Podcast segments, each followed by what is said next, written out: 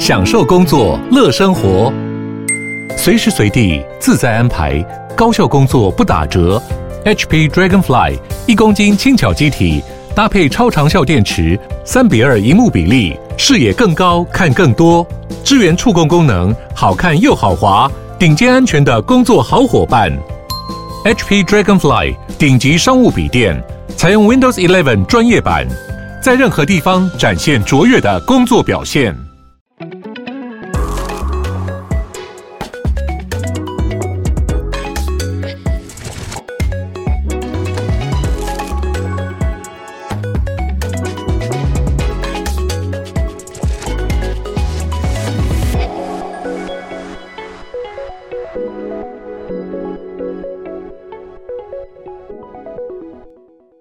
Hello，欢迎再次收听《建筑家 Podcast》，我是博翔。今年呢，二零二四年，其实我相信台湾啊，或者世界，其实各地的疫情，我觉得都算是趋缓了吧。然后大家应该也都陆陆续续安排了一些旅游的计划。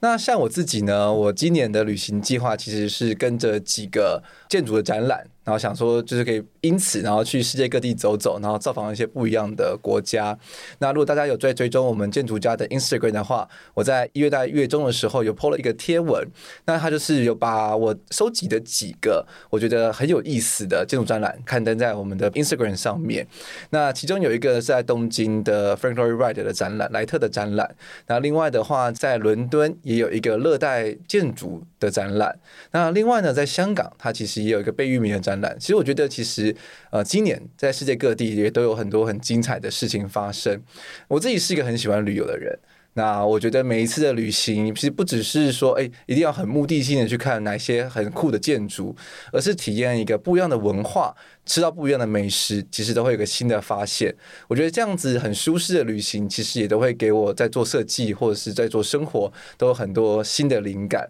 那我们今天的来宾呢，是一位老朋友，他之前在二十八集，正非常非常久之前有来过一次。那他当时候来的时候呢，是因为他在台湾执行一个打开台北的计划，那也是台湾首度打开台北这样子的活动诞生。那他当时候是以打开台北的执行长的身份来到节目中，然后跟他的团队一起来聊聊如何去举办这个活动，然后跟活动的各个面向有趣的事情。那事隔了大概两年吧，还三年啊，三年三年，三年再次回到我们建筑家。那他这次来会要带来什么样的故事呢？那我们就一起热烈的欢迎卓浩，卓浩你好，你好，大家好。好。那因为我们其实有一些新的听众加入，所以可能还要请卓浩跟大家稍微简单的自我介绍一下。好的，那我是吴卓浩。那我大学在台湾，在成大完成了建筑跟都市计划两个学位之后，我在台湾短暂的工作一段时间。那接下来我就到美国，在呃哈佛大学的设计研究院完成了景观建筑的硕士学位。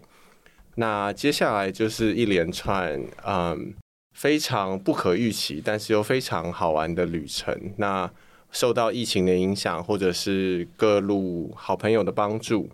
我在二零一九年到二零二零年之间成立了我自己的工作室——草植荒地植造所。那接下来我们就像刚刚提到的，呃，我们事务所去执行了打开台北的第一届的活动。那接下来我们陆续执行了几个有趣的专案，那包含比如说金门的地景的研究案，或者是呃，我们也帮外交部做了一些案子。那之后呢，差不多在二一年到二二年之间，我们开始陆续收到了一些来自墨西哥的邀请。那这个部分，我想我们等一下会慢慢再多聊一些。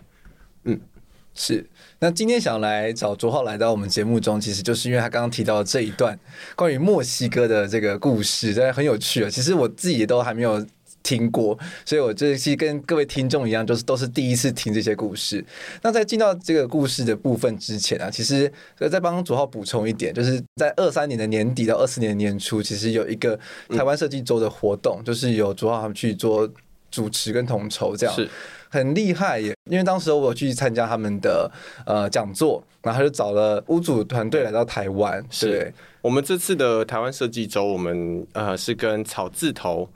呃他们的主持人是 Frank，那我们两个事务所一起来共同执行，今年也是台湾第一届的拿到授权的台湾设计周。那我们今年邀请了五十四组的台湾团队，那试图要跟世界来交流一下，到底属于台湾的设计是什么。那同时，我们也邀请了五组来自世界各地的团队来到台湾进行他们作品的展出。嗯嗯，嗯是因为当时我有去参加他们的讲座，真的都很年轻的设计师、建筑师，然后他们在世界各地其实已经都有自己的建筑作品落地，然后可以给工人使用，而且也因为每个地区不一样的工法，或者是不一样的生活的习性，是或者是建筑的状态，或是需求，然后演演变出不一样的建筑的作品。是，其实我觉得是还蛮感动的一个过程诶，就觉对得啊说、哇，其实看看自己的，然后看看国外的，就觉得说，哎、真的落差很大，就是建筑真的有无限的可能性。没错，就有可能像是那个，哎、当时是罗马的团队吗、呃希腊的希腊团队呃是希腊的团队是他们就是有一些可能像地景的一些私人住宅的案子啦没错也好，或者是一些饭店的案子，没错但他们就是因为他们受到可能希腊文化的影响，所以是非常非常的极简，没错然后安静这样子。非常的诗意浪非常漫。对，非常诗意浪没漫错。然后相比，然后下一组来的是一泰个国在泰国清迈的团队对，然后他们的案子就真的是很热情奔狂野放，对，没错然后有大量的就是他们泰国的语汇元素，然后跟很努力的去钻研他们当地的功法，这样子没错就觉得哇，真的是世界各地的建筑人面对到的问题，虽然说都在做建筑，但是真的非常非常的不一样。没错，非常非常有意思。对啊但我觉得，诶我也很好奇，说怎么会有这些机会可以去认识这么多不同世界各地的团队啊？呃，这件事情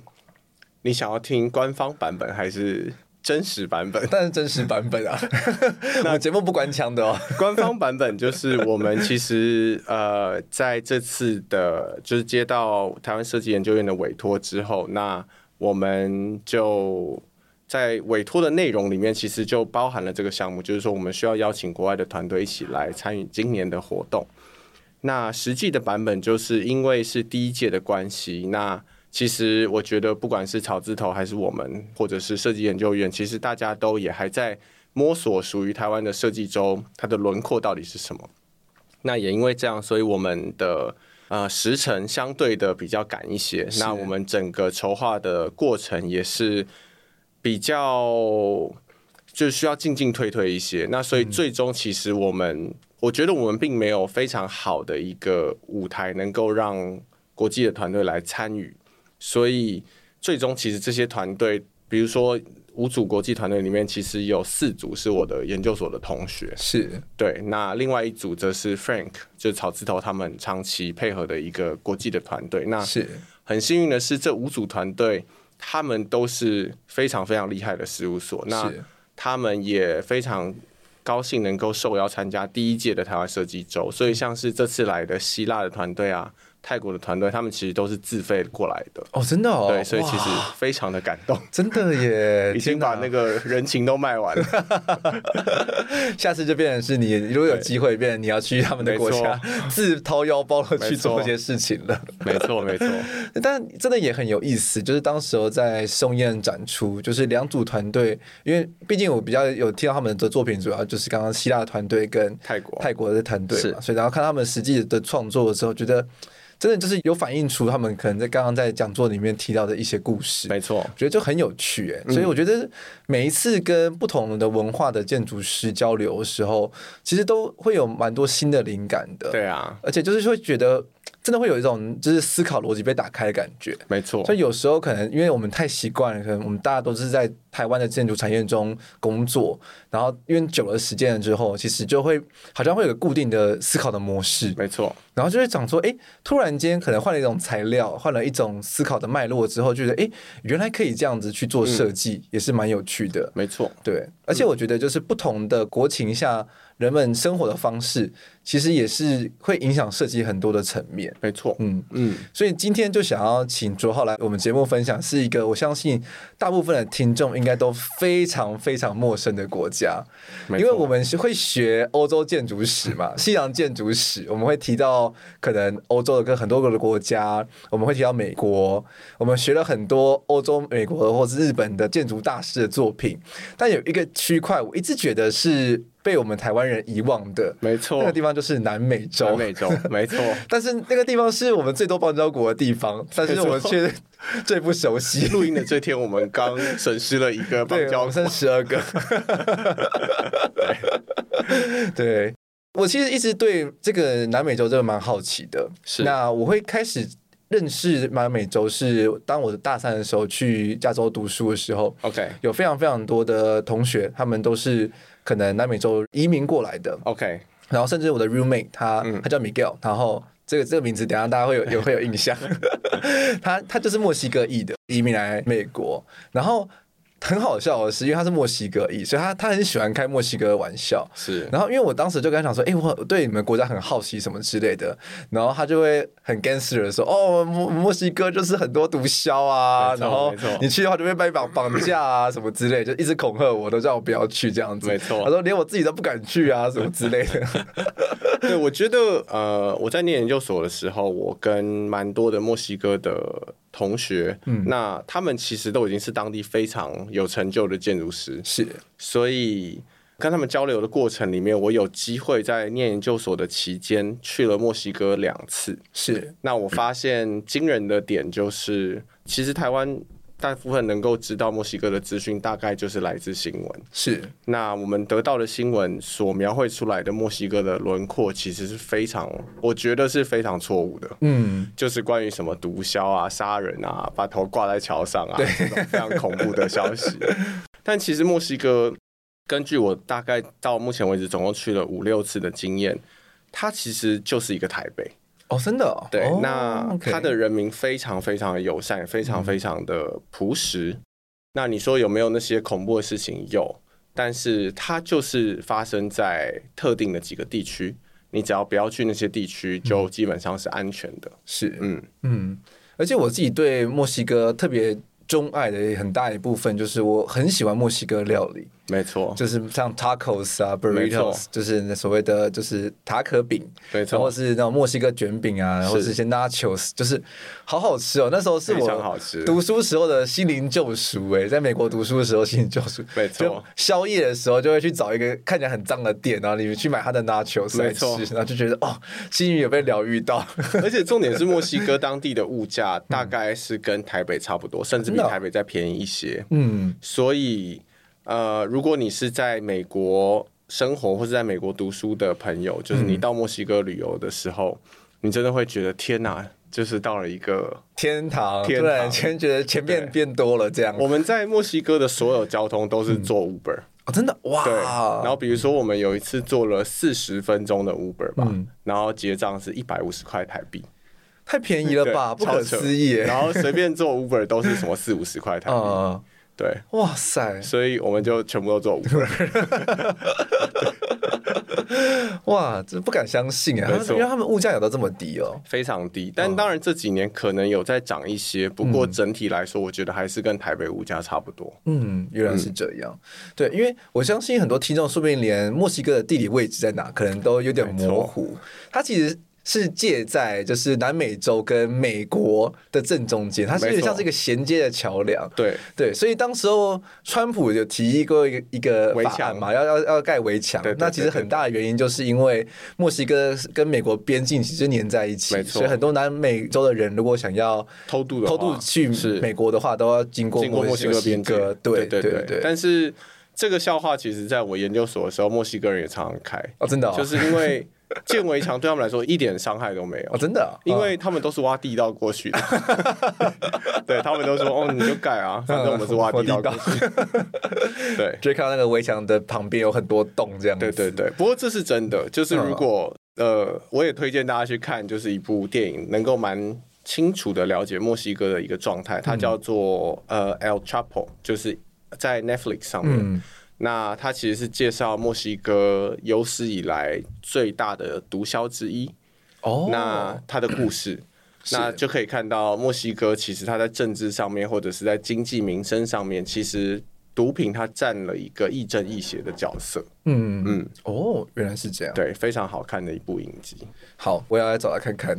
另外一个我对墨西哥的印象，是可能就是受到那个呃《绝命毒师》的影响。哦，没错，对，因为《绝命毒师》它的场景背景也是在加州嘛，没错所以它就是会跟很多墨西哥人啊，然后没错毒没毒错品有印象，所以又再次加深了我觉得，哎，墨西哥跟毒品真的息息相关。没错，对，但是同时间 Netflix 它之前也有推出一个算是南美洲的那个，它有一个就是那种当地小吃的哦，是吗的影集，对对对对？OK OK，然后看了那个影集之后，觉得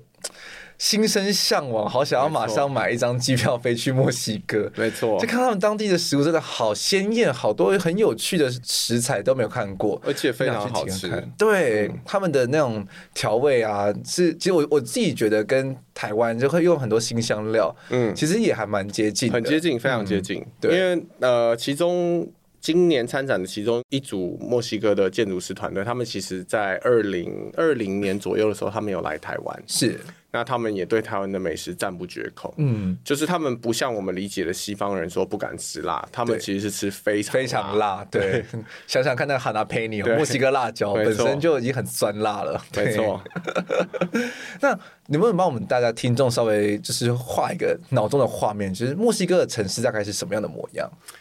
墨西哥的城市，呃，我觉得这样子来说好了，墨西哥它的主要的首都是一个，就叫做墨西哥城。是那墨西哥城，它其实我真的觉得它跟台北的都市的街景是非常非常相似的。它特别，比如说在中央的呃整个城市的主轴线上面，基本上跟仁爱路是一样的。哦，真的哦，那这件事情，我个人先自我验证了一次之后，墨西哥的建筑师来台湾的时候，他们也有一样的感觉。嗯，尤其是因为我们在纬度上面其实是蛮接近的，是所以我们拥有的植物的物种啊，或者是呃，比如说我们对应气候条件所产生下的一种都市的状态，嗯其实我觉得是有异曲同工之妙的。那它在其他的城市，它跨越了比如说沙漠的气候，是所以它一样也有沙漠，但是它同时呢，因为它也有很多城市是靠着海岸的，比如嗯说像坎昆，对，那这些城市他们就有非常多有钱的墨西哥家族，他们会在那边盖各式各样的别墅。那包含比如说安藤，他也其实有受到委托，那其实这个委托。就是我在研究所其中一个同学，他们家庭的委托，在墨西哥的海岸盖了一个就是小的度假小屋，是，他们其实邀请了一系列明星建筑师在那边一个人盖一栋，天哪，墨西哥太人酷就了是这么吧的！狂野。 对然后我觉得墨西哥其实他们，因为其实大家可能不知道墨西哥，比如说他们在洛梨的生产、番茄的生产，基本上都是全球的主要供应国。哦，原来是这对样子哦，没错。哦所以其实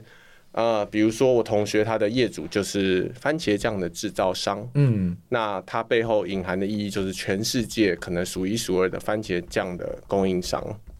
所以他们的案子规模都是非常非常恐怖的巨大，哇，有点难想象哎，就是非常难。就是没有没有料到说，原来墨西哥在洛梨还有番茄酱这个部分，竟然影响世界这么的深远。没错，其实如果大家有稍微去 Google 一下，会发现说，其实墨西哥他们的经济实力其实也不像是我们大家以为的那么差。嗯，。对，我觉得他们 M 型的状态还蛮严重的，嗯然后墨西哥人，就我个人的理解，他们人口的组成，因为他们有被西班牙殖民过，是，所以他们其实会有一部分偏白的墨西哥人，嗯，我是说肤色上面，是那这些偏白墨西哥人，比如说，甚至在他们的第二大城叫瓜达拉哈拉这个城市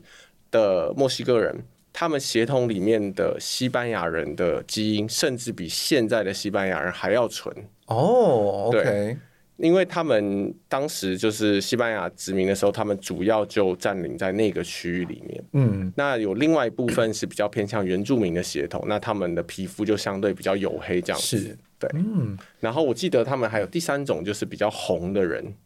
哦，对，比较红一点的，不是美洲的原住民，好像也是所谓的那个，对就是比较红一点的肤色，没，错。嗯，所以你去那边，你真的就可以看 到，他们偏白的人是真的，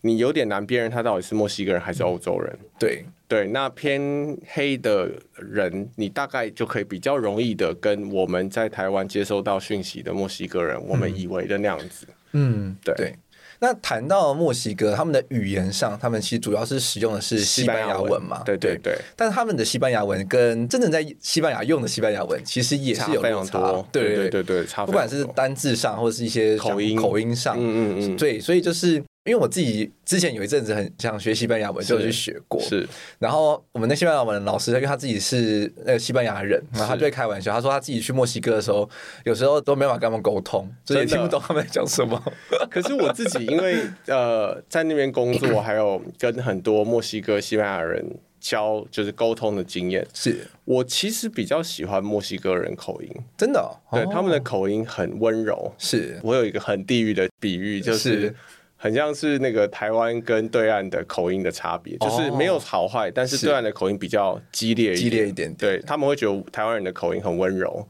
对，那我觉得墨西哥就是这样，他们的西班牙文非常温柔，嗯，对，刚刚那一点的话，我相信就是彼此大家都有共识 了，就是大家也都说，哦，你讲，因为像是如果大家有去中国的话，他们这个计程车司机说，哎、你打哪来的？对对你就会说，哦，台湾来的，啊，一听你口音就知道了。非常温柔。 对，啊就是很很温柔，跟他们的北京腔啊、上海腔相比起来的话，对对对蛮不一样的。嗯，对啊，所以我真的觉得蛮有意思的了。如果有机会的话，我其实也一直很想要去墨西哥看看。嗯，因为其实墨西哥他们有出了很多很厉害的建筑大师，没错这在我们节目后续也会聊到。嗯，而且他们的建筑风格，就是跟台湾是截然不同的，完全不一样。就当大家谈到说建筑要用颜色的时候，嗯嗯，我们台湾人可能想到啊，这这就是把油漆涂在墙壁上，没然错嗯后都很鲜艳啊什么之类的。但是我们自己建筑人内心中就会有这种抵抗的感觉，没就错觉得这个并不是出自台湾的对东西，而我们只是在仿效其他的地方。没错但是在墨西哥，他们嗯就有这样子土生土长长出来，很敢用颜色这方面的这样子的一个。算是风格，对但是就却又很融合当地，我觉没得错这很有趣。嗯，那在进到这个部分之前，当然还是要先聊聊，就是卓浩怎么有机会去到墨西哥做案子啊？呃，这真的是一个因缘巧合，是就是呃，因为我们在研究所的时候，我有一大群非常要好的墨西哥建筑师朋友。那因为我目前其实还是主要都 base 在纽约，那我们其实一直有在找机会想要合作。那从一九年一直到二二年之间，呃，我有拿到几个台湾的案子，那我们有邀请他们来台湾进行合作。那他们也一直在找机会来做相对应的，就是看有没有机会可以一起玩一些什么好玩的案子。嗯，那我们其实中间发现了很多困难啦，那这些困难等一下我们也也会聊到。那撇除这些困难，我们最终终于找到了一个机会点是，这个案子其实是其中一个建筑师他自己买的的单元。哦，OK，所以我们就直接克服掉建筑人最痛苦的其中一关，也就是业主是这一关。是那当然，呃，虽然有一好，但是另外不好的点就是因为是自己的案子，所以是相对来说预算上面就会比较受限。是对，那呃，同时也因为这次跟我合作的建筑师，因为他前期都是走学术的路线，是那他算是第一次进入实务界，所以他其实蛮需要一个伙伴来一起进行这个专案。嗯，了解所以最后我们事务所就决定加入，那我们就从设计一直到施工还有监造，就由我们来负责这样子。哇！但是你本身自己从来没有去，就是没有在墨西哥职业过，但是你却要去当地没去有执行设计，然后施工跟建造，但是这件事情，我觉得如果听众都呃是建筑背景，然后有一些实务经验的话，我觉得大家应该都可以知道，在工地现场其实感觉比手画脚就有用哎、哦真的吗？对，就语言用不通也没关系，语言不通也没关系。而且我我自己会讲一点点西班牙 文哦原来那如我此听得懂可能五成。哦，那很对厉害了，那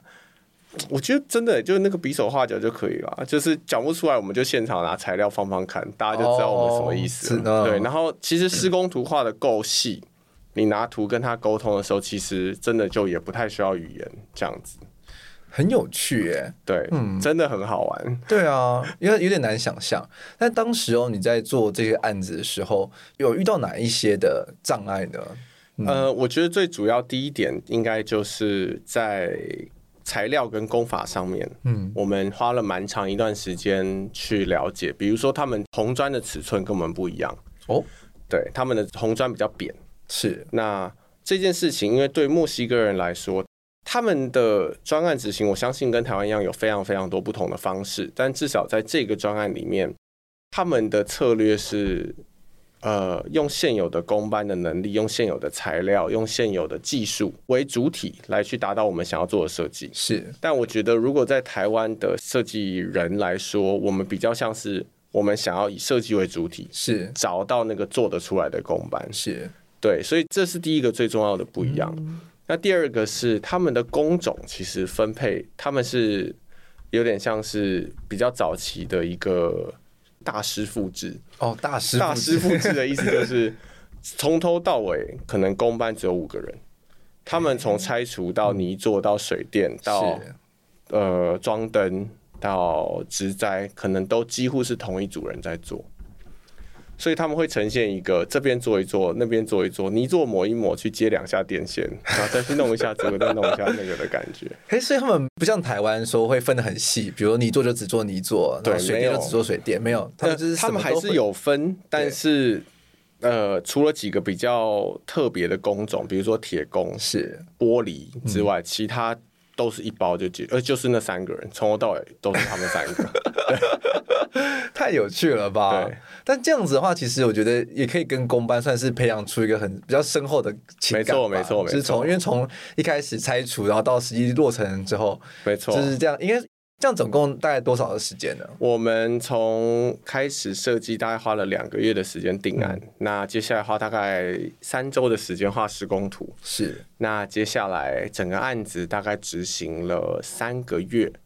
那其实现在已经对外营业，嗯呃，然后同时也开始招租。那我们接下来，呃，今年的目标是要跟台湾的文化部申请一个计划，是将台湾的艺术家跟墨西哥的艺术家做双方面的驻村的交流计划。哦，好有趣对对哦！对，我觉得你可以投。 得所以你去墨西哥，哎、好像不错哎、没 错我去墨西哥然后呃，其实到现在这个专案都还在持续的进行中，因为我们其实想要做二阶段的计划。是那二阶段计划，因为我们现在其实是一个一层楼的案子，那我们想要在二阶段的时候加上二楼，然后加上甚至三楼的计划，这样子。哎、所以现在这个建筑它本身是只有一层楼而已嘛，只有一一层楼楼而已，没错但是它有有预留说它未来还可以往上涨的可能 性。这就回归到墨西哥当地的建筑法规基本上是不存在的， 哎、就是没有建筑法规的， 真的假的？真的真的。所以就是要盖什么，基本上 啊！没有人会管你，也没有人会来查，然后也不用申请哇试装执照，什么都不用。连哦天哪，连对连、哦，所以也不用看说什么哦，就是像我们台湾要看一个就是没有 施工的、那个也没有人会检举 你。天哪、啊，太太不可思议了对吧？所以呃，比如说我们在进行整个改造的时嗯候，其实所有的东西。我都是委托我们台湾自己长期配合的结构的团队做是去做运算的。嗯，对，那比如说现场包含了各种失控的状况，比如说，因为我们台湾的团队，我们做的是重点监造，对，所以我们大概一个月去一次。是那第一次拆除结束之后，我就过去，嗯发现那个中庭怎么那么的空旷，然后看了非常非常久之后，我终于理解了，因为他们把一根梁拆掉了，哇，然后整个就哎、这根梁呢， 所以后来他们又把那根梁再灌回 去，是对，然后比如说我到现场的时候，我发现呃有一个屋顶基本上已经整个呈现一个就是凹陷的状态，中央凹陷的状态。是那我们把它敲开来之后，发现里面只有细到不行的近乎铁丝般的钢筋，哇，对，很 恐怖。天哪，真的很惊人呢。对，嗯，然后所以后来我们又在现场，其实我觉得非常棒，因为这真的是一个很有趣的过程，你就可以理解到，第一，台湾的建筑法规其实真的有它的道理，是就是他真的把台湾的建筑做得很安全。是但是第二，同时你也理解到，其实房子要倒真的不容易，哦，你说连对细到了只剩下对对像铁丝的般都的啊钢都筋不会，都而且不会单倒啊层钢筋不是双层， 就是灌楼板它是用单层， 就是它都不会倒。是所以你就会知道那些倒下来的房子真的是要偷工减料到一个程度。是对，那当然台湾是因为有地震啦，对啊那因为对啊墨西哥至少那个城市就是 San Miguel 这个城市它没有地震。嗯对是。哇，其实真的没有地震这件事情，就真的差非常多差非常非常的多，没错柱子的大小、梁的大小，整他们个的结构柱设子计，看起来都跟筷子一样，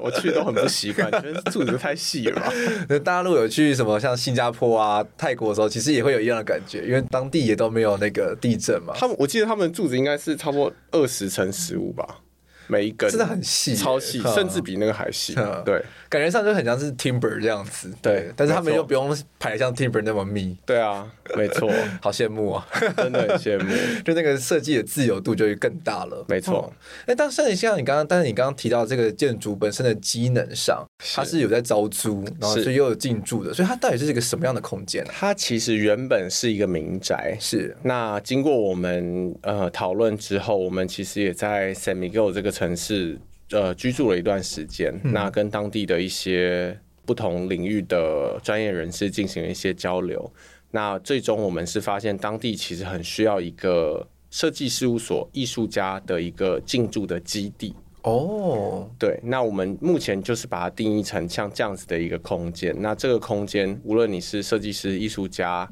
或者是呃，你对空间，比如说现在此时此刻是一个艺术书店，它在进驻。嗯，那每一个进驻的团队，它会签订不同形式的合约。 OK 比如说，如果他有办活动，比如说如果他有不同形式的反馈的话，那他的租金当然相对就会比较低。是但如果只是纯租借的话，那当然租金就会相对的比较高，这样子是。哦，也蛮有趣的。对，嗯，因为刚刚其实我们在开录之前有稍微聊到，就是 San Miguel 这个城市，是其实这整个整体的城市的氛围，就是好像比较像是像台南这样子嘛，对不对？对，比较像是台东奢嘛，。奢华版台南奢华版、呃还是奢华版的台南？对对对，是不就是它是一个古城，是然后但是当地有非常非常多呃豪华的庄园式的建筑。哦，对，那那些建筑通常都会由外国人，相对于墨西哥的外国人，那通常都是退休的美国人，嗯，他们在那边置产当度假小屋。那其实他们新的建案也非常非常的漂亮，然后大部分都是联动的透天或者是独栋的透天，是然后单价非常的便 宜，便宜到我差点想要买一间。对，而且外国人可以买哦，真的、哦、一哇整栋八百万台币，台币，然后有武装警卫，然后有超漂亮游泳池，超漂亮的公社，然后开车大概十分钟就是海边。天哪、 800万可以买了吧？ 而且因为他们现， 因为因为其实我们相对于墨西哥人也是外国人，那他们其实已经有呃代租代管团队，哇帮你在你没有住的时候帮你做 Airbnb，天哪、对，所以我其实有算过，其实真的划算。对啊对，这变成说你听不众在的集时资候，一下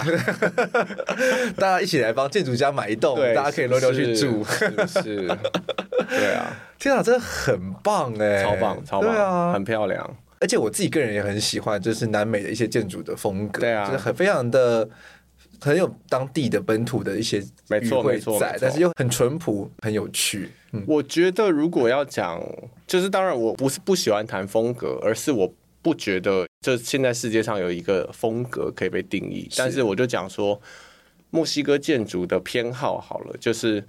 我觉得他们很做自己，是就是无论是因为他们长期跟美国的政治关系，或者是他们长期在这个世界历史的定位，他们其实就是一个相对没有被所谓的西方的这种大框架限制的一个设计的文化。所以他们当地所产生出来的元素啊，或者是呃设计的状态，其实都是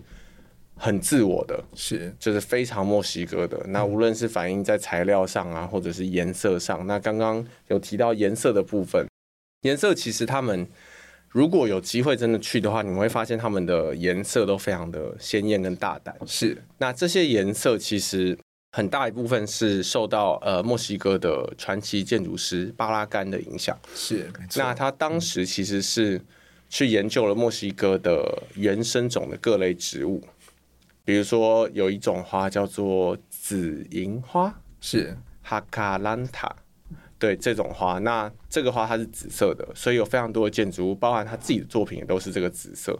那包含桃红色啊，或者是呃黄色啊这些颜色，它其实都是从墨西哥的自然环境里面找到的颜色。嗯嗯，嗯，难怪他们颜色上面可以那么愿意的去使用。没错，因为当时候我看到，就是卓浩还有分享了一些他在墨西哥拍的一些街景啊，或者是一些建筑物的小细部之类的，都还蛮觉得还蛮感动的。嗯就是他们的很多建筑细部看起来真的还是很手工、很淳朴。没错，对，而且就跟整体的搭配上面的话，就不像是我们大家已经习以为常的这种，就是大家常用的这些工制品。嗯，对他们都是一些比较定制的，可能就是找个铁匠，然后帮你没错去依照你的需求去打造出来的，可能不管它门锁啊、窗框啊什么之类没的，错，然后都很有意思。 嗯，他们就是还没有被大量制造污染的一个国家，很 棒，真的耶对，我觉得这对建筑师来说应该算是一个小天堂吧。完全是，对啊，就是看到很多很有意思的，就是那种很淳朴手工的一些没错制品这样子。嗯嗯嗯，那聊到墨西哥的建筑师，我相信很多我们听众其实应该也都不是那么的了解是。那甚至说像是刚刚那个巴拉 Louis 干 Louis 巴拉干对，这个建筑师呢，我必须老实承认了，是我自己在约访这一集之前，其实也对他也所知甚少。是，对，那我也是真的是开始做一些功课的时候，才发现说哇，真的是很厉害，甚至他也拿过普利兹克奖，所以真的没是错算是传奇建筑师之一。没错对，说真的，我在台湾接受建筑训练的时候，我也完全不知道这个建筑师，没有人提过，对，完全不会有人提到。然后也没有人提到南美洲的建筑师事务所到底有谁。是但是其实我觉得南美洲的建筑师如果一字排开的话，他们的设计能量，我觉得跟我们所认知的大欧美的建筑师团队来说，我觉得有过之而无不及。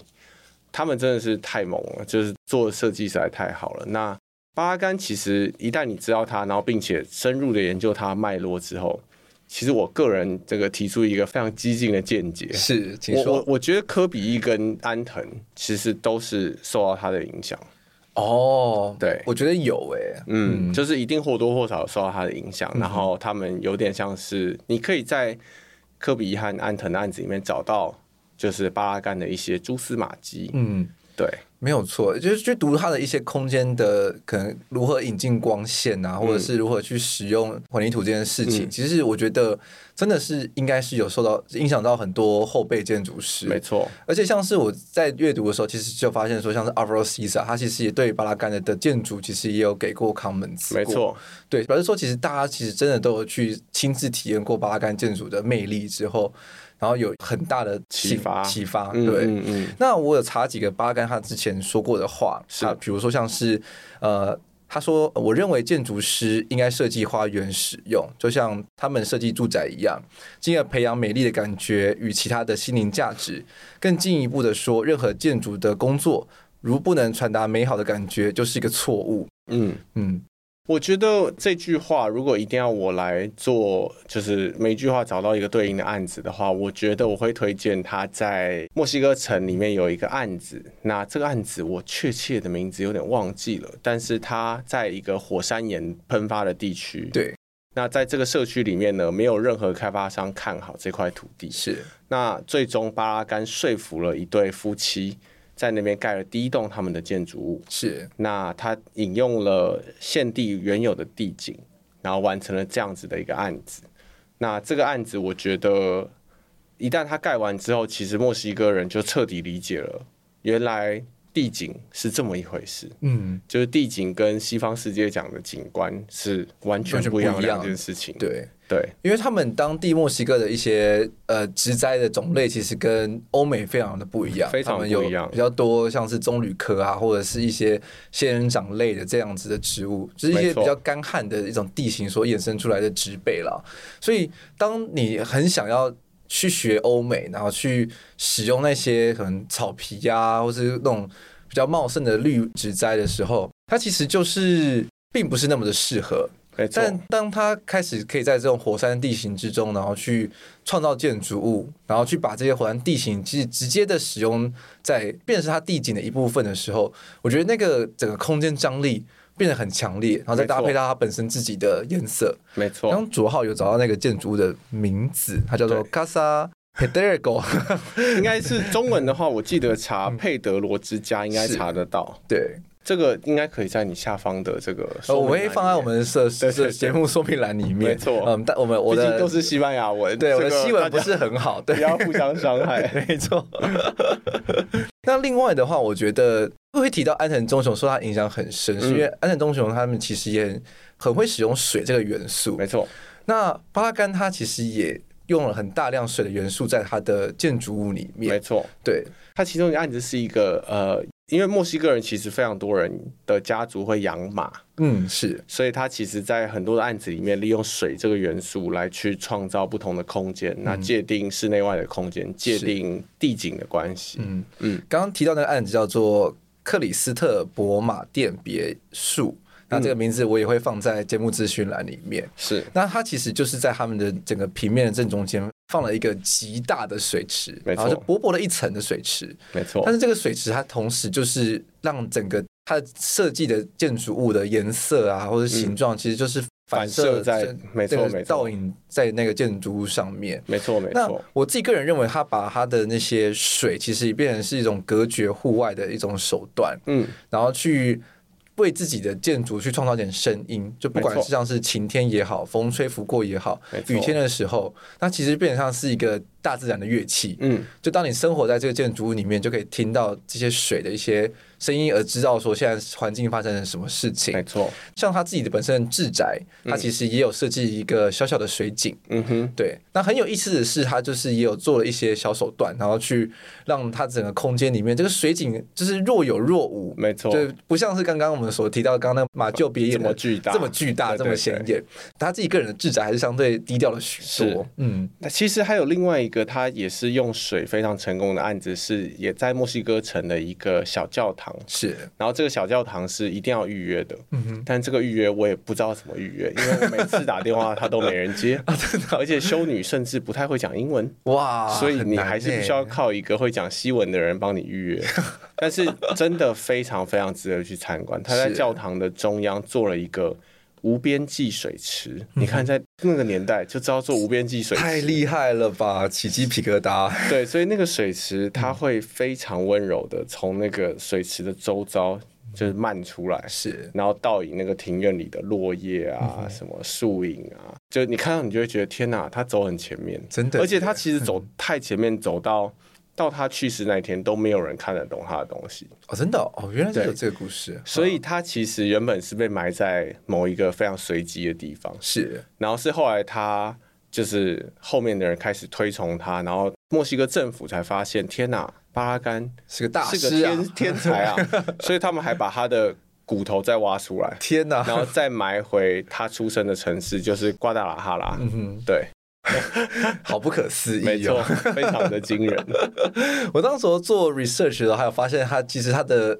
还有一个小意识。是是，就是 Vitra 他的某一任的执行长，还是是反正他们 Vitra 的人，因为他的妻子很喜欢巴拉干的作品，是所以他们就是有买了很多巴拉干的一些手稿啊，是相关的资料，然后就变成是就是纳为己用这样没子。错，然后后来是好像是有人拿巴拉干的骨灰做成钻戒，哦然后去对对对对对把那对些对资对料给要回来没这样子。我想说，天哪，太不可思没议错，了没错吧？。关于巴拉干的这种就是都市传说，有非常非常多。对，对，然后我觉得，呃，我很幸运，就是因为我有当地的一些非常狂热的建筑宅，是嗯就是墨西哥当地人，那他们有带我去看了巴拉干不同时期的作品，是所以我是真的觉得大家有机会应该要组一团一起去看墨西哥的建筑。啊。如果有机会的话，我们就请卓浩来当做我们的的。其实真的可以，但是带现在队重点关键就是墨西哥签证很难 拿。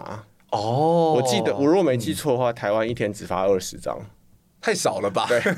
对，而且包第一含的不够 第一次申请一定好像一定不会拿到，啊，还有这回就事，就他们就是我听说的啦，嗯就是好像他们一定会刁难你或怎么样 OK 你一定要申请两次，是怕大家都去吸毒这样子 吗？嗯，有可能 还是电信诈骗。对，呃 被走私这没样。有，因为墨西哥其实嗯我在墨西哥一直到最近两次去，我觉得他们的海关系统才有改善。哦，我了解前四次嗯去，每次都被刁难。哦然后第一就是他们就觉得你是中国人， ，OK，然后你就觉得呃要解释、这个然后这个真的嗯各种签证问各地题都会遇到，对对对，然后或者是他们就会疑似想要嗯，刁难你，就跟叫你请人拿家偷什么塞好钱处嘛，对，是不是这但是你要在真的，你墨西要哥在人都这样护跟我护照说里面夹钱这样子，就比如说有 一次为了要跑软体，所以我带两台电脑去对，然后他们就说我们那个机场不能让你带两台电脑进来。太扯对，了然后吧我？就说 这是什么规定？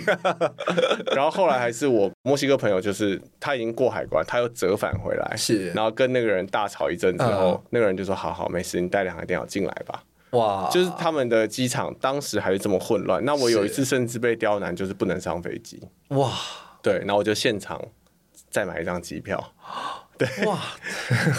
对，可是到近年来两次我去，他们机场从平面啊到室内的硬体设施，到他们人员的那个训练，我觉得都已经有非常大幅度的改善。 嗯嗯。对，原来如此，嗯嗯因为毕竟其实墨西哥也是观光大国啦，没错所以必须还是要有相对应真的努力跟成长真的，总不能每个人过去这护照都要夹钱吧？真的超烦。 那那感觉很二三十我年前的，每次去都觉得天哪，但为了可以吃到他们的美食，我觉得一切都值得。 没错。那除了 Louis Braga 感之外，你还有什么墨西哥的团队或者建筑师事务所是你觉得很推荐大家可以查查看的呢？呃，我觉得第一个我当然会推荐这次来台湾参加展览的其中一个事务所，他们叫做 S Studio ALA。是那它是由一对夫妻他们共同主持的。那他们其实非常惊人的，在二十三到二十五岁之间就完成了他们第一个建筑案，是一个呃龙舌兰酒厂里面的一个教堂。 OK，是对，然后那个教堂做的非常的漂亮，然后拿到了非常非常多的奖项。嘿那其实他们是职业多年之后，有一天突发奇想的决定要申请研究所，啊是所以他们就到了研究所念书。那他们其实，在念书期间还是同时在职业，所以太非常强了非常的惊人。对，然后那个时候最精彩的故事，应该就是我念书的那两年，刚好遇到那个威尼斯的建筑双年展。是那他们就是学校里面其实有非常多的老师都希望去投嘛，嗯，就最后是我同学有拿到墨西哥馆的案子，就他们有参展，对太然后强了其他老师都落选这样， 对，所以其实就是我觉得研究所也是一个蛮有趣的环境啦，是就是里面会有各式各样来自世界各地非常厉害的人，嗯对，真的，就是刚刚这样听起来，真的觉得其实如果有机会，好想好想去哈佛见识看看，感觉真的真的很 好玩。同学们真的都是感觉都是神人一般的存没错在。，我那时候去都觉得天哪，这些人到底哪来的？ 对对啊， 那另外你还有提到呃，就像是 S Studio S Studio，这对这就是一个什么样的团队呢？哎，Studio S Studio 他们是有一对双胞胎姐妹嗯的事务所。那他们其实设计的范畴从室内建筑一直到食品的设计。嗯，那他们其实因为我觉得普遍墨西哥建筑师他们的美感都非常非常的好。我我的意思是说，建筑人的美感也许相对来说本来就比较敏锐一些，是但是这群墨西哥建筑师他们的美感的那种准确性啊，或者是那种对于美感的特殊的品味，我觉得都是非常具有代表性的。那 S Studio S Studio 两个主持人，一个他们在伦敦完成了建筑的学位，那一个也是在哈佛是我的同学。是那他们结束了学业之后，他们就一起在墨西哥城开了他们的事务所。那这次他们也有参与台湾设计周的活动。那他们的作品，我觉得大家还是直接上他们的 IG 去看，就直接搜寻 S Studio S Studio 就会看到他们的作品。是，那如果有兴趣更进一步跟他们了解的话，也可以直接丢他们的 IG。哦，真的哦、对他们就是这么的亲民，对，很有趣。现在真的有 IG 很方便呢，欸没错其实其实大家可以很踊跃去有一些 IG 的讯没息错，相信大家应该都这些年轻的建筑师、设计师应该都很乐意去跟大家互动。没错， 对，因为毕竟大家其实建筑人都有共通的语言，就对啊对设计的爱。是，对任何问题的话，其实都可以很勇敢的去聊聊。没错，对，因为确实在做 p o d c a s 这几年，发现就是有时候不经意的，就是不抱任何期待的一些小小的冲劲，没错，意外就会成真这样。就像你访问到了库哈斯， 对，那时候也是真的是乱冲乱撞。那最后一个建筑师其实也算是一个比较老字号的建筑师，没错是 Agustin Hernandez 嗯哼， Navarro。对，那这个建筑师他其实有别于就是我们刚前面提到所有这些很经典的建筑师的作品，它其实是一个非常意志的存在，是就是大家可以上网查一下他的作品。那他的作品是非常机械的，非常几何的，那机械到你会觉得那简直是一个机器人，是而不是一个建筑物。嗯，很像个雕塑，很像没个错很像一个纪念物。对，嗯那蛮可惜的是，他的案子大部分都是非常私人的案子， ，OK，所以其实你要去参观的机会微乎其微。嗯，那尤其是他其实最终呃蛮多经典的案子都是服务一些非常有钱的家族，是所以像我们当时一群人可能四五个人就跑到他其中一个案子，嗯想要参观，是，结果因赤为壁门根，吃闭门羹就算了，因为我们鬼鬼祟祟的，然后又全部都拿相机，嗯，然后他们当地的这些家族都是有聘请武装警卫的，太可怕了。对，所以他的家周遭至少有三十个持那个冲锋枪的警卫， Oh my god！对，然后他们就全部有 过来，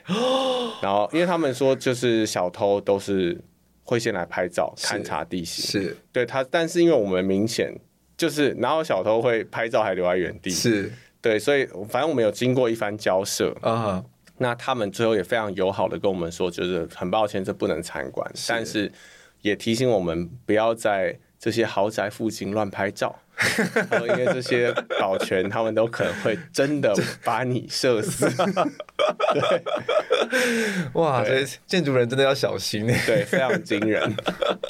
因为我我有朋友，他也是建筑狂热分子，也做过很可怕的事情，然后没我错我都替他捏一把冷汗。没错，我那个朋友呢，他我们那时候去那个南法的那个，就是想要去参观那个可布他最后住的地方子对然后那时候刚好休馆，然后他就想要从海岸边爬过去，没错，建筑人不要再这样子了，大家冷静一点，大家请克制，谢大家谢。克制一点。对的，我知道大家都对建筑很有爱，但是请请克制，要有没错要有道德底线。对啊，好啦，就聊了那么多，我相信大家其实应该算是可以借由这一集对墨西哥的建筑或墨西哥的文化稍微有一些小小的理解。嗯，那我们其实在这个节目里面有提到了一些墨西哥的建筑师或者他们的作品，那我们都会把相关的资讯整理到我们的节目节目资讯栏里面。是那我觉得大家如果有机会的话，真的要查查看，真的，会开启很多不一样的思考，然后没错而且就觉得说。台湾人不要再用黑灰白了，好不好？ 真的。有很多好的哎，颜色现可在以。是在暗示，但没有哦，什么都没说。 我们可以更大胆的的用颜色，然后让我们，因为毕竟我觉得我们跟墨西哥真的，不管是纬度上，或是呃一些文化上嗯面，其实真的还蛮有可比性的。对我这样讲，我觉得有一点不知道会不会有点太牵强，但是因为我真心的觉得，台湾虽然没有非常长时间的被西班牙殖民，是，或者甚至是他们殖民的影响，到底有没有影响到当代，嗯，我不敢说，但是是我真的觉得墨西哥人跟台湾人在风土民情上面是非常接近的。哦，对他们也是一个非常非常爱吃的国家，就是对他们也是二十四小时都在吃东是西，二十四小时都在就是很快乐的生 活。然后他们其实，在政治上面同样也是面临了，比如说跟美国长期的一些冲突。那他们人民的反应也跟台湾一样，就是除了比如说选举期间啊，或者是比如说一些重要的场合之外，其实普遍大家不太担心这件事情，就大家都是一个反正我就是过 生活，是 对我就是享受我每一天的生活就 好了。是对，真的很有趣耶。没错如果有机会的话，我真的很想踏上墨西哥的那块土必地。须必须对，那边连 Airbnb 都超便宜，我知道哦。超便宜。 而且他们那边有很酷的 Airbnb，不行，我觉得这一集会收不了尾。对啊，我们每次去，如果不是去工，因为我去工作，我是住我同事家。 是那，如果不是我们是去玩的话，通常都是直接包栋。他们那边有一栋很酷的建筑物，然后它也是 Airbnb，没错它的建筑物本身是一个蛇的形状。真我我的，在在查墨给西你哥，城，在墨西哥，在墨西哥 OK，OK，OK 它其实是一个私人住宅， OK，对。然后那个有在 Netflix 上面有有其中一集有讲到，哦，对。然后它那个是有在羽蛇出租。神，羽蛇神。 OK OK，它是因为墨西哥有个文化，有个神职叫羽蛇神，是然后它的一个形象就是一只蛇，嗯然后那个建筑师他就真的在一片森林里面嗯盖了一条蛇，没错哦然后他那个没错是私人住宅，没错，超掉。哦没错没 错。好，我也会把这一集节目的 Netflix 连接放在我节目嗯没资错讯栏里面。 然后我最后来随便聊聊，就是一些墨西哥很有趣的事情好了，就是比如说墨西哥他们其实呃，他们有自己像是台湾土狗一样，就是他们有一个墨西哥原生种的狗， 哦，OK，，对。那这种狗的西班牙文叫做 s h o l o 是那这种狗它其实是，如果你查中文的话，它叫做什么墨西哥无毛犬，嗯，它其实长得蛮怪的，它就是全身都没 有毛，然后它是只有很稀疏的，就是中间一排很像庞克头 的毛。那这次太有趣这种了吧对这种狗其实是以前守护金字塔的，哦，对，以前守护金字塔的狗就是那只 狗。对，哎，那怎么会跑来墨西哥？呃，墨西哥我记得也有金字塔、欸，对不对？哦对啦对对对它对有一些那个嗯什么文明，是印加吗？啊，完完了突然间完了 完了，功课没有做很足我们的 我们的历史素养。 对，那这是他们的狗很有趣的事情，就是他们有这样的一个非常特殊的犬种。然后第二就是讲到狗，墨西哥的目前的状态真的跟台湾大概五六零年代非常近 似，是就是大家都是一个大家庭，也许不是那么的富裕。但大家都过着一个心灵非常富足的生活，是然后这些家庭里面，他们都会有，呃，阿嫂，嗯哼，就现在大家都请不起阿嫂，或者是根本也没有阿嫂这个职业了嘛。但是对哦他们现在都还有阿姨，就是小时候一起陪你长大那个在家里帮忙的阿姨。原来是这样。对，然后阿姨都超级会煮菜，然后做菜又超好嗯是吃，然后家事都做的超好。对，那这些就是墨西哥现在正在发生的事嗯情，然后所有东西都非常非常的漂亮。然后他们最近有一部电影叫做《Roma》，然后《Roma》基本上这部电影它就完全体现了墨西哥的生活。是，对，就是我刚刚提到，然后墨西哥每一个家族都有养一只狗，嗯，所以路上全部都是狗，每个人都有一只狗，然后都养得非常非常好，然后所以这也就因应的产生了训狗师、遛狗人这种行业。是所以你在墨西哥城走路的时候，你白天、下午、晚上都会看到，就是遛狗人，他们一个人带十几二十只狗在遛，然后整个街道无时无刻都有人在打扫，这就是五六零年代的台湾。是就也许我们没有这么的富裕，或者是没有那么的先进，但是大家都过着一个非常富足的生活。嗯嗯，真的是很不错哎。对啊。对然后如果再更进一步往下讲的话，呃，从狗就可以讲到他们的家庭的形成，然后城市纹理的变化。然后刚刚有讲到说墨西哥的到底那个城市的地景是什么感觉，就是你就想象所有台湾看到的。热带植物是放大十到五十倍，真的真的不夸 张。台湾的龙舌兰都种在盆子里，对，没错，对，没有，他们龙舌兰就两公尺高，所有东西都很暴力，就是天堂之手。感觉好像突然间回到史前世界对的对感觉，对对对对嗯对，非常惊人。好有趣哦。对啊好啦，我觉得大家如果有有机会的话，我们建筑家也来开一团飞到墨一西哥定要一定要开一团，真的。对啊，对啊，我觉得真的每一次的旅行，其实真的都会看到很不一样的地方。那如果有机会在当地住一阵子，然后跟很多当地人互动的话，嗯嗯，我觉得又会是一个不一样完的全不一样的感经验受。。嗯对啊，因为我记得很深刻的有一本书叫做《建筑者修行》，那他嗯这是一个日本的，我记得是建筑师，他他写的书，是他其实也是在讲就是建筑旅行，对然后对他的启发这样子。其实我觉得很多很多的建筑师其实对都是借由旅行去找到他们自己建筑的没错意义跟做设计的方式。没那错，嗯相信大家如果有余力的话，然后有机会的话，我真的鼓励大家多出去走走。没错，然后去看看不一样的世界。我相信对于每一天在做设计，都会有一些新的灵感启发。尤其在受尽各种折磨之后， 旅行真的是最滋润大家都的 是。心有戚戚 对焉。，最滋润的恢复的方法了。没错嗯，那如果大家今年有什么样有趣的旅行计划的话，也欢迎到建筑家的 Instagram 来跟我分享。没那错，如果大家对于就是一些建筑展览啊，或是一些建筑相关的讯息有兴趣，或者想要多深入了解的话，也可以私讯让我知道。那我也会去找到相对应适合的来宾，来到我们节目中来跟大家做访谈，然后去聊聊这些有趣的议题，让大家一起可以为建筑加分一些。好的，那我们今天节目非常谢谢卓浩来到我们谢谢节目，为我们大家讲了非常精彩的墨西哥故事。没错，对啊。如果大家有兴趣，就是多了解一些这些案子，或者是我们年底的这个艺术家的驻村交流计划的话，那也可以到我们事务所的 IG 上面。关注我们，那我们会在上面发布相关的讯息。嗯嗯嗯，好，他的事务所的 IG 也会列在我们这本节节目资讯栏里面哦。好，好，那我们今天节目就到这边，我们谢下次谢，再见，谢谢拜拜拜拜。